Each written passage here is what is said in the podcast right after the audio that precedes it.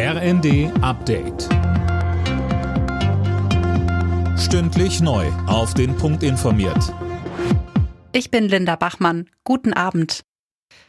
Wegen möglichen Landesverrats ist ein Mitarbeiter des Bundesnachrichtendienstes festgenommen worden. Der Vorwurf, er soll für Russland spioniert und geheime Infos weitergegeben haben. Das teilte die Bundesanwaltschaft mit. Die Wohnung und der Arbeitsplatz des Beschuldigten beim deutschen Auslandsgeheimdienst wurden durchsucht. Nach dem USA-Besuch des ukrainischen Präsidenten Zelensky werden in Deutschland Rufe nach mehr Waffen für die Ukraine laut.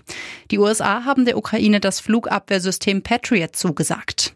Außenministerin Baerbock fordert, die Luftabwehr der Ukraine weiter auszubauen. Sie sagte, Deswegen werden wir im Bereich dessen, was wir geliefert haben, unsere Iris-T-Systeme ist ja Luftverteidigungssysteme ähnlich wie bei den Patriots, aber im Zuge der Patriots-Lieferung auch bei uns noch mal schauen, was wir weiteres äh, liefern können, weil wir wissen, dass diese Luftverteidigungssysteme Leben retten.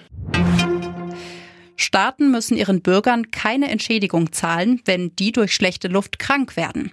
Das hat der Europäische Gerichtshof entschieden. Alena Tribold berichtet. Im konkreten Fall ging es um einen Mann aus Paris. Der hatte vor einem französischen Gericht 21 Millionen Euro Schadenersatz von Frankreich für seine Krankheiten gefordert.